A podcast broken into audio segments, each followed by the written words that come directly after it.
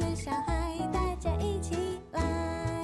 Hello，大家好，我们现在进入文言文系列的专辑。我是现代企业经营学术基金会的执行长，我是马少慧。子曰：“知之者不如好之者，好之者不如乐之者。”啊，这句话的意思是说，知道他的人不如喜好他的人，那喜好他的人又不如乐在其中的人哦。所以石志怡博士就是说，学习一定要有乐趣哦，而且有乐趣的学习才是无上的享受哦。好，这我一开场就破题了哦。那今天很高兴，我们邀请到华文的两位校长哦，我们信义校的校长肖福生阿福校长，是跟大家打招呼。来，各位大家好，我是阿福校长，在线上跟大家问候。好，另外一位是我们关渡校的校长张明明，明明校长。嗨，大家好，我是张明明，明明就是我。好，明明白白的。好，今天的话题很轻松，虽然刚刚一开始是用了那个孔子的话，是可是其实我们今天要谈的叫做谈兴趣。那谈兴趣到底跟学习有什么关系？今天就要好好的来聊一聊。那为什么是请两位校长来的原因，是因为两位校长是所谓的不只是知之者哦，也不只是好之者哦，而是热之者哦，是两位校长都是热之者哦。那聊兴趣为什么这么重要哦？那个英国的这个经济学家他提到哦，贝弗里奇他说，成功的科学家呢，往往兴趣是广泛的，他们的独创精神可能是来自他们的博学哦，就是他们的博学多闻。那博学多闻怎么来的哦？其实就是要像刚刚史博士讲的，其实就是从兴趣培养，对每一件事情都好奇，然后对每一件事情都想学习，嗯然后他就可以这个非常的广，非常的博，这样，所以变博学多闻的人哦。所以，若我们就是华文呢、我们期待孩子是跨域统合思维人才，所以我们就必须让孩子在尽早极小的时候就拥有很多元的兴趣，然后并爱上学习这件事。刚刚提到说两位因为是乐知者，对，就要请问两位哦，到底乐知者这个广泛的兴趣是有哪一些哦？因为爱因斯坦说过啊，他说兴趣是最好的老师哦，是兴趣是我们最好的老师。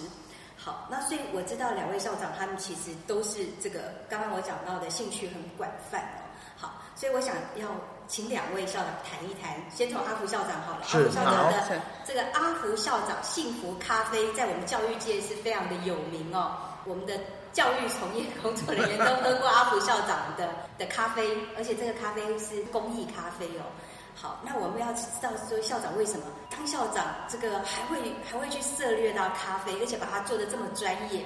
对，这个是起心动念是什么？为什么会有这样的兴趣培养？非常谢谢执行长哈、给这个明明校长跟我呢有机会来谈谈自己的兴趣。那大家都知道呢，这个阿福校长啊有幸福咖啡，所以我对咖啡的这个冲煮跟分享这件事情是非常有兴趣的。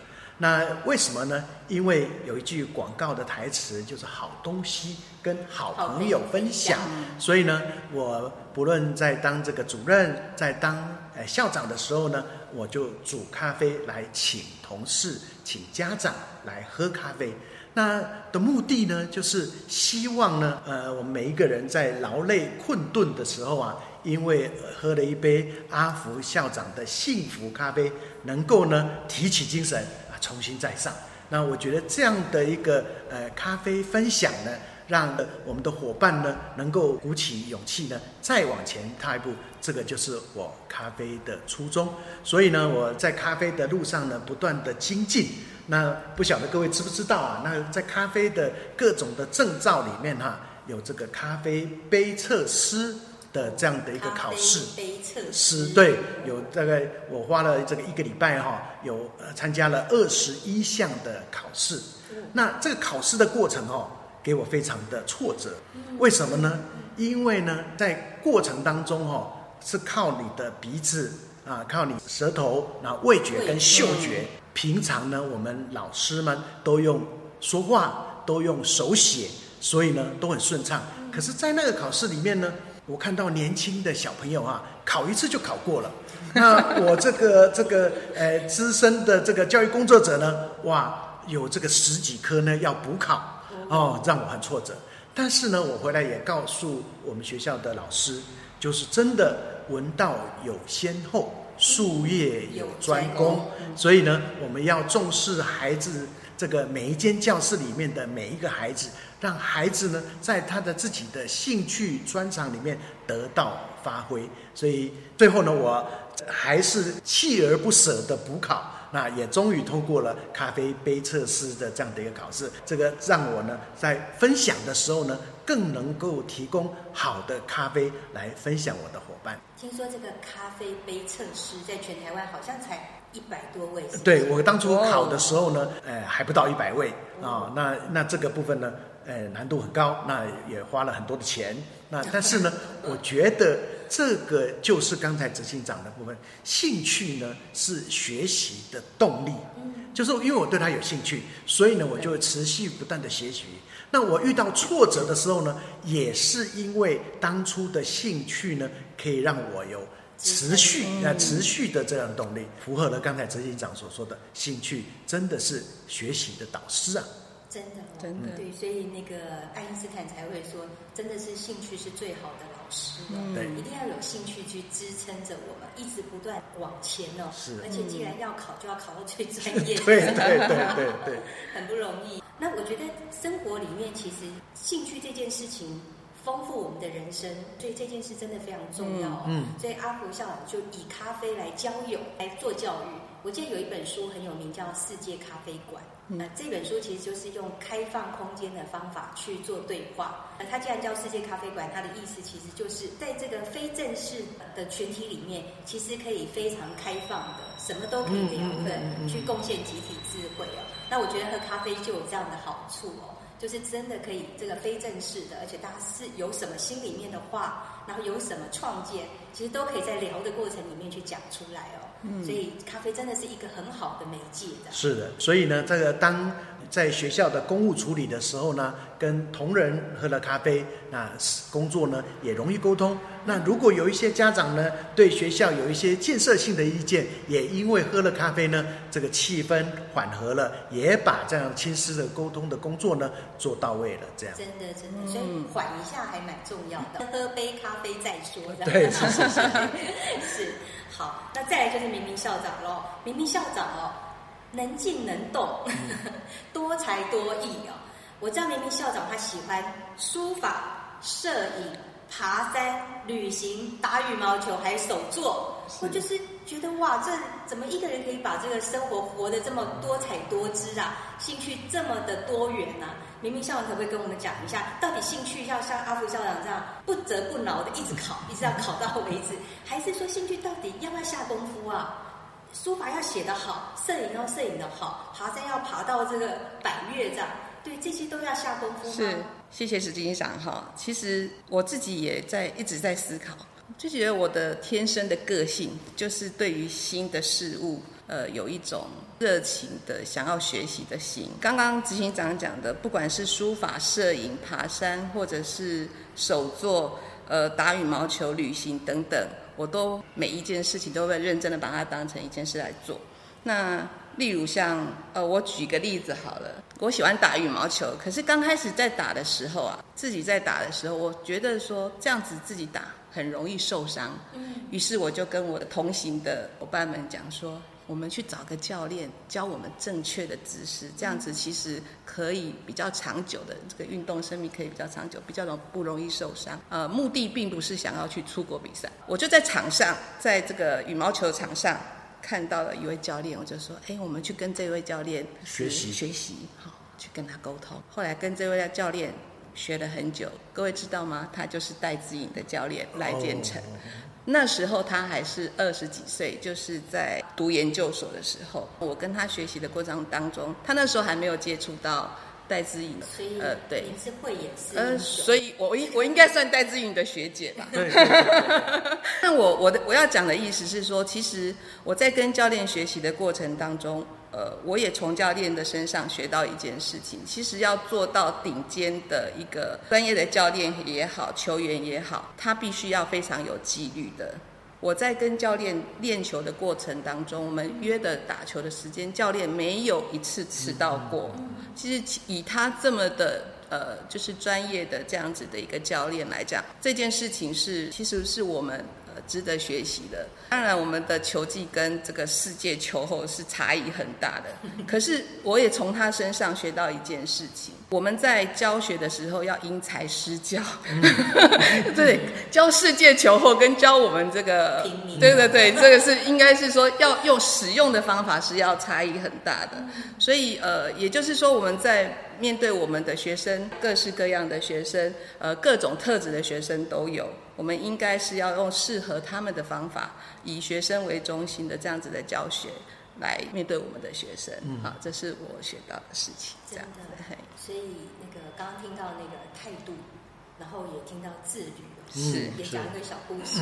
这个以前石博士就是到处会去演讲嘛，讲课演讲，他也是永远呢，我们都会提早大概半个小时以上，就会先到那个地方的入口先等待，然后差不多是提前十五分钟了才进场，因为博士说不能浪费别人的时间，所以其实自律对专业的人来说，其实是非常重要的事情。所以刚刚明明校长讲了这么多，您培养羽毛球也好，其他的也好，对您的人生有什么好处？您觉得多元的兴趣这件事，我觉得还蛮重要的。嗯呃呃，我举个例子来讲，事实上我们现在在我们职场生涯当中，我们可以发现，以我子女来为例好了，我子女现在今年刚开始是大学新鲜人，刚毕业。嗯，那我问他最近说你在忙什么？呃，因为他是进到科技业，他就说我在做这个品酒的一个简报。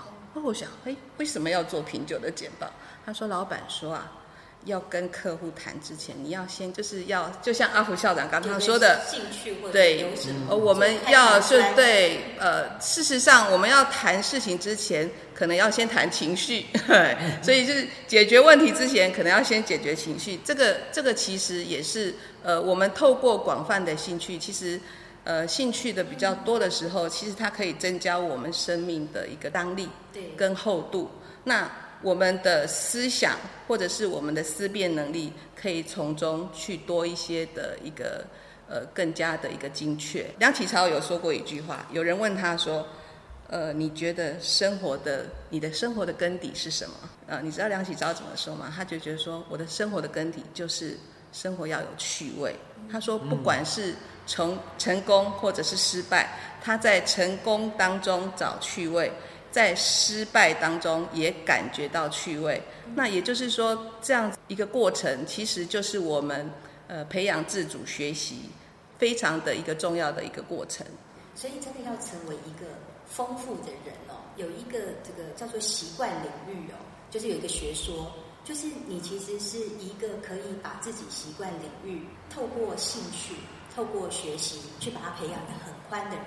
所以你习惯领域越宽的人，你就越容易跟任何人去去相处、去沟通。是。对，就是不管你要跟我谈羽毛球，我也能谈；你要跟我谈咖啡，我也可以谈。是，对，这个其实不是 I Q 这件事情哦，其实这个这个事情已经超越了 I Q，就是以后我们出社会不会只是说你读什么学校就结束了吧？我们我们会往一直往里面去谈，有好多好多的共通点，我们有好多甚至可以谈到我们有共通的嗜好，那其实就是一件非常愉快的事情。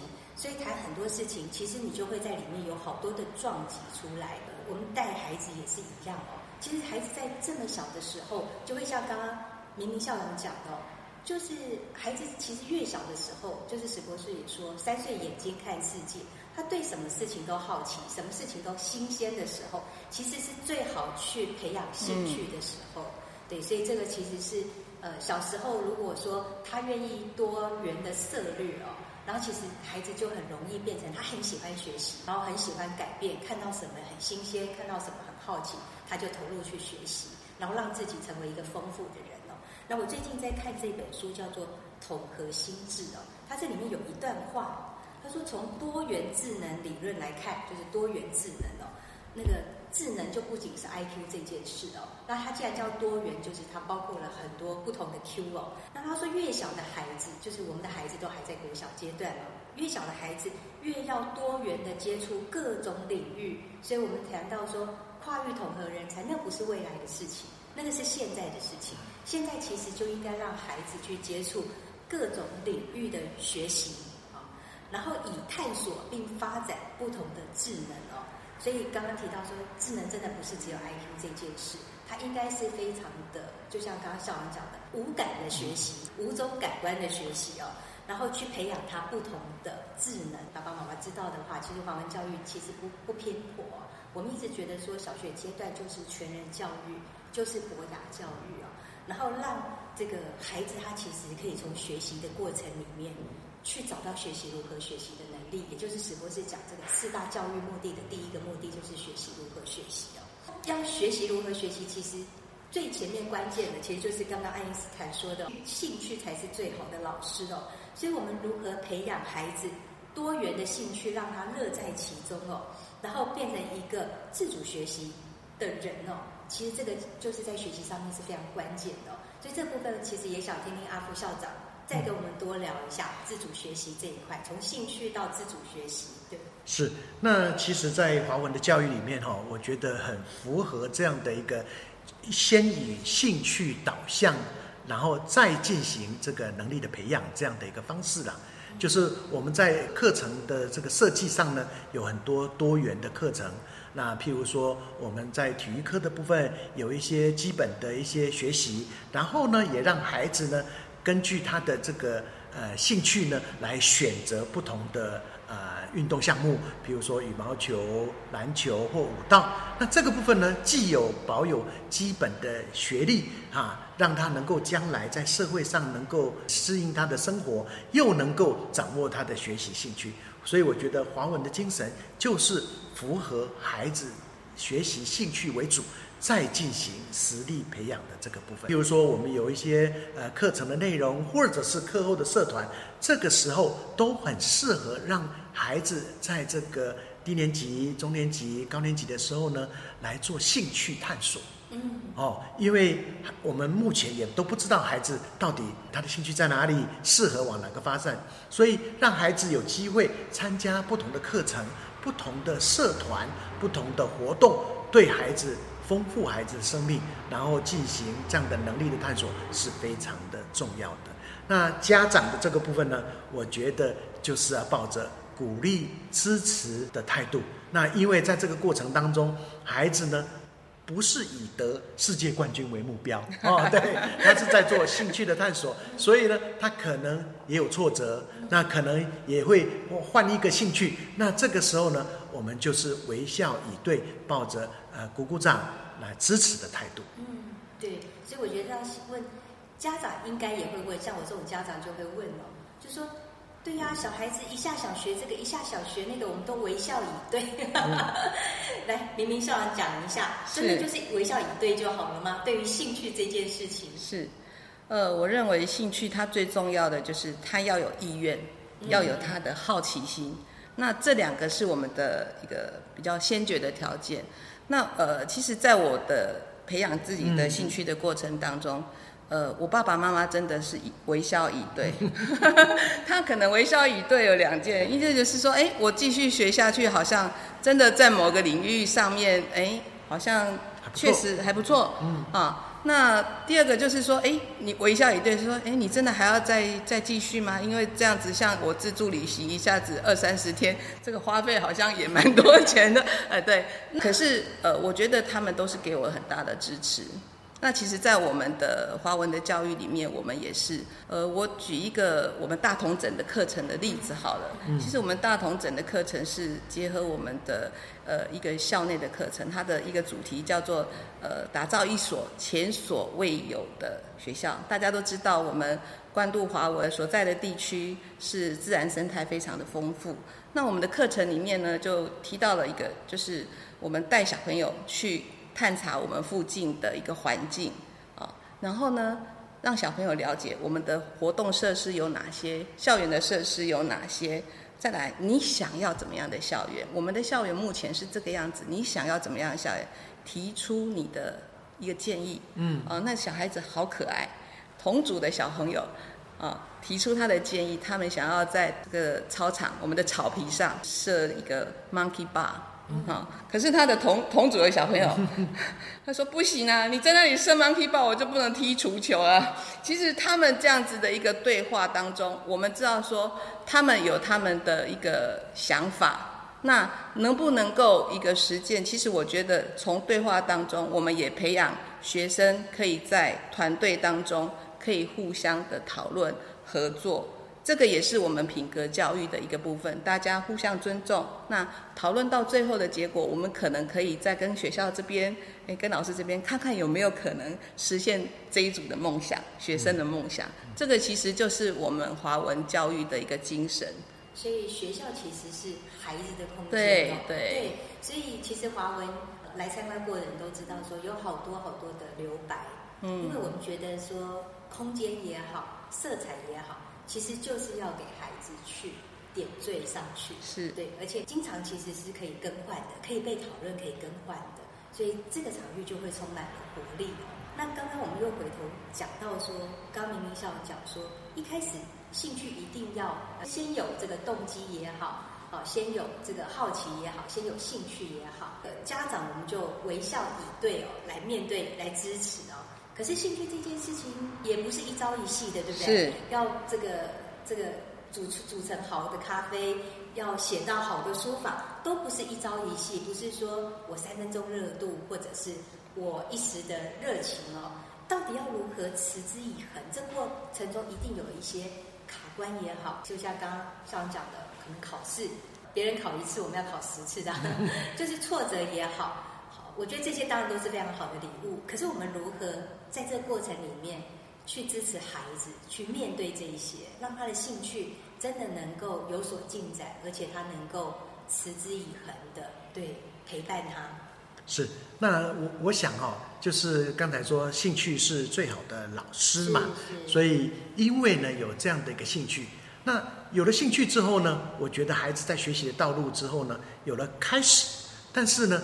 要做比较有系统性的规划或者是实施的时候，就刚才明明校长说的，要打羽毛球，我得还是要找一个教练呢、那如果我要煮好的咖啡，那我也要找一个好的老师啊。所以在这个老师的学习过程当中，一定有挫折，一定有失败。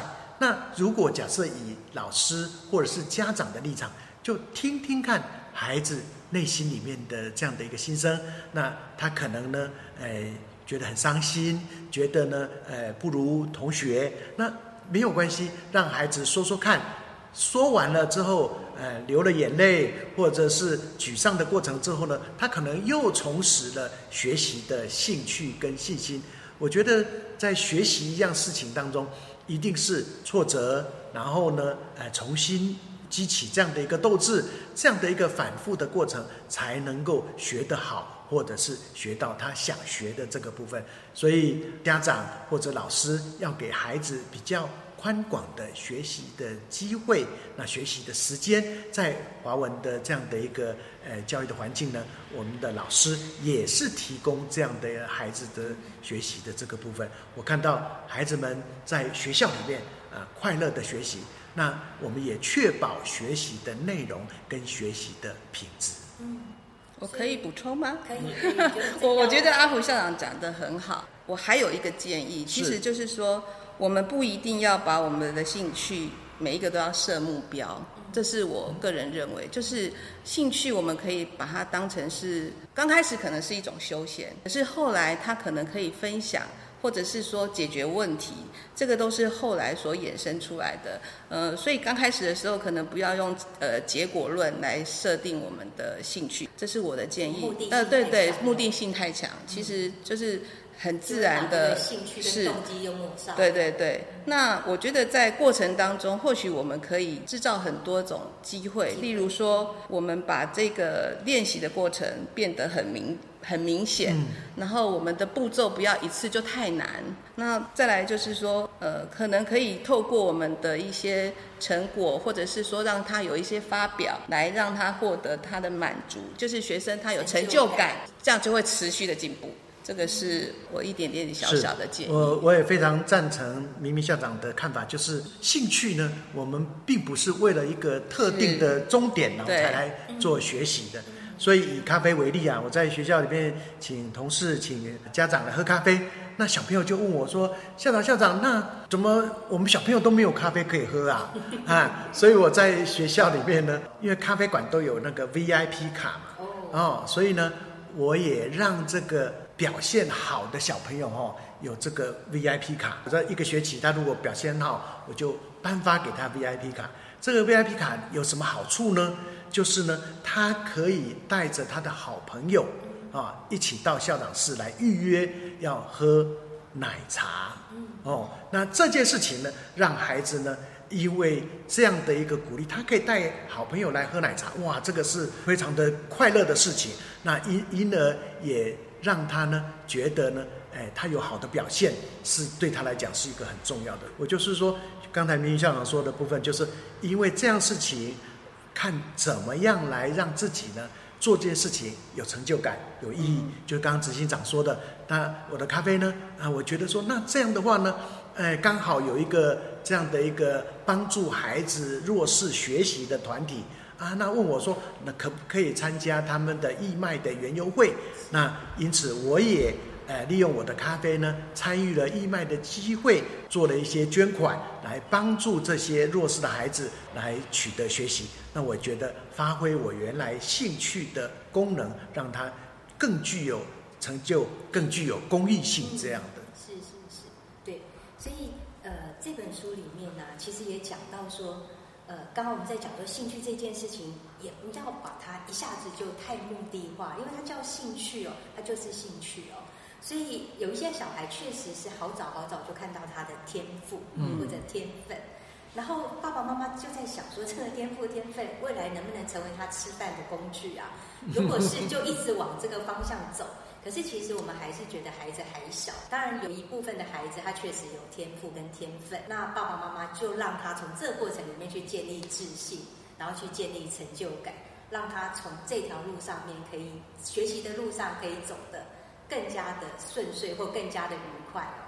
那可是绝大部分的孩子，其实，在这么小的时候，为什么培养兴趣对孩子这么重要？其实就是真的是要让他们多元的探索、多元的涉略，然后多元的去知道自己可以有更多的发展。所以，呃，我觉得很棒的是，呃，这么小我们就开始在跟这个孩子，我们今天就特别的主题就是聊兴趣哦。从一开始就兴趣为什么这么重要哦？的原因其实就是为了要丰富孩子的生命，所以我们不是只是读书考试这件事，其实所有的学习，包括兴趣这件事情，都非常的有意义，在我们人生的学习路上，对，它是可能甚至比你考试考得好还要有价值、有意义，因为孩子从兴趣的过程里面。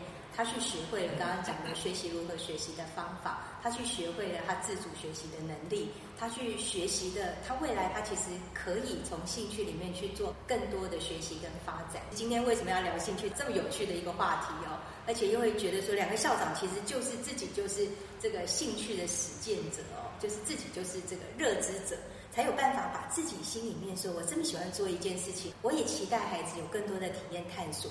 然后也去享受他们生活里面的丰富。所以刚才执行长刚好讲到这一本呃统合心智，然后又讲到兴趣的多元的启发。对。那呃有一个曾经有一个家长跟我分享一个故事，是就是他的这个孩子呢非常喜欢跳舞，哦，但是他的数学成绩很差。乍看之下这两个事情是不相关的，可是呢孩子因为非常喜欢舞蹈，所以呢他就非常。这个努力的练习，然后把舞蹈的技巧呢，就是花了更多的时间练习，然后把舞蹈的技巧呢分成几个细部化的部分来去克服，然后一一的克服了这样的舞蹈的技巧之后呢，他就舞蹈跳得很好。然后反过来说呢，这个时候他的小孩呢，因为舞蹈练习的过程，他发觉这样的过程。这样的持续或这样的一个小困难的突破，可以回到他的数学的学习上。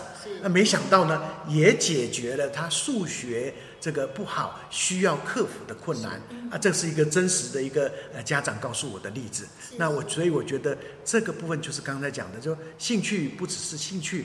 我们也在华文有一些学习策略的指导，让这些在兴趣的过程当中学到了一些学习的方法、学习的态度。是，所以这个部分我也可以呼应一下史博士说的。史博士就常常问家长，在很多的演讲场合问家长说：“举例刚刚讲的数学跟舞蹈好了哈，数学很好，呃，数学不好，舞蹈很好。”那通常所有的家长大概都会说，那赶快把数学补数学。补数学。然后石博士说，就脑科学来讲哦，其实是要补他的舞蹈，也不能说用补舞蹈，就是其实是鼓励他舞蹈的发展，然后鼓励他舞蹈发展，他就会从中里面去把舞蹈这个从中去建立自信、建立成就感、学建立学习的方法以后，你会突然发现说，奇怪，他的数学怎么也也好起来了。对，可是如果通常呢，你就开始说我来补你的数学，你就会发现他的数学真的进步了一点点，可是他的舞蹈就可能得得放弃嗯，或者是其实就淡淡呃渐渐的就淡掉了，对他的自信心，他的自信嗯心的建立的机会嗯。就就可惜了。对。所以呃，以前直播是比较喜欢是说用数学跟英文好了，他就说如果呃后面家长就补了他的数学，然后就发现他的英文就本来还不错的英文就没有办法再更好，然后数学好一点点，然后就变成一个均值平庸的人。就我们 我们其实就很容易看孩子的不足的地方，是然后就一直在想说，我们能不能来帮助孩子一把补他的不足哦？可是，呃，这个这个就是有有些人叫讲说叫短板理论哦。可是事实上，从脑科学来看是，我们能不能看到孩子他的优势也好，他的兴趣也好，他他喜欢什么，然后你真的去鼓励他，让他这个地方去做发展，然后你就会发现整个短板是上一起上来的，对。好，今天就聊得很快乐哦，聊兴趣就是可以聊得很快乐。然后最后我想请两位校长说说哦，您的教育座右铭哈，然后或者是你想最想成就的，在教育领域里面你最想成就的是什么？来，阿福校长。是，呃，我觉得，呃，就原来我的咖啡是好东西，跟好朋友分享。后来我担任了学校的行政工作呢，我觉得就是希望呢，为孩子来加值。为孩子加值这件事情哦，是世界上最美妙的工作。就是一个老师，当在教孩子的时候，会发觉说，我可以让孩子更有价值、更有能力，那将来呢，都可以超越老师。那这个这样的社会才会进步。那所以对学校的行政工作来讲呢，我们呃学校或者是校长也希望能够为老师、为家长来加值。那老师跟家长呢，有了能力之后呢，有了这样的一个信心之后呢，才能够一起为孩子加值，所以就会变成一个共好的一个社会。所以为别人加值这件事情，我觉得是非常的重要的，也是我们做教育工作的这样的一个宗旨。好，来，明明校长呢？我认为哈，教育是生命感动生命的一个历程，它是需要倾听、需要陪伴、需要协助。我举一个，我前两天就是我们呃进行我们的 ED 课 Win 的课程的时候，呃有一个呃那天是下大雨，是二年级的孩子去我们的山雕岭。呃，这个步道，那下着大雨，其实呃有一个小孩子，他的情绪是比较容易受浮动的，可是呢，走着走着，这个小孩子就牵了我的手。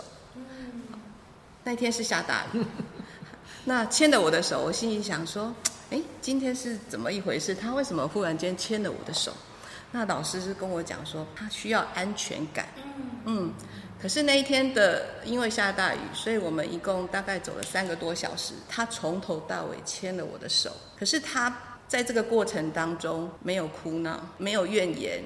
然后我们虽然他有点雅思，所以他我们在跟他沟通的跟他讲话的时候，他他比较是可以用他自己的语言跟你沟通。可是我发现，在这一段陪伴的过程，我可以很深刻的感受到这个学生，呃，受到我们的陪伴，他的成长。以后他在走在这个下大雨的路上，或者是行进在这个泥泞的道路上，他因为有了这样的经验，他的心情应该是会比较平复的。是，所以真的陪伴好重要哦。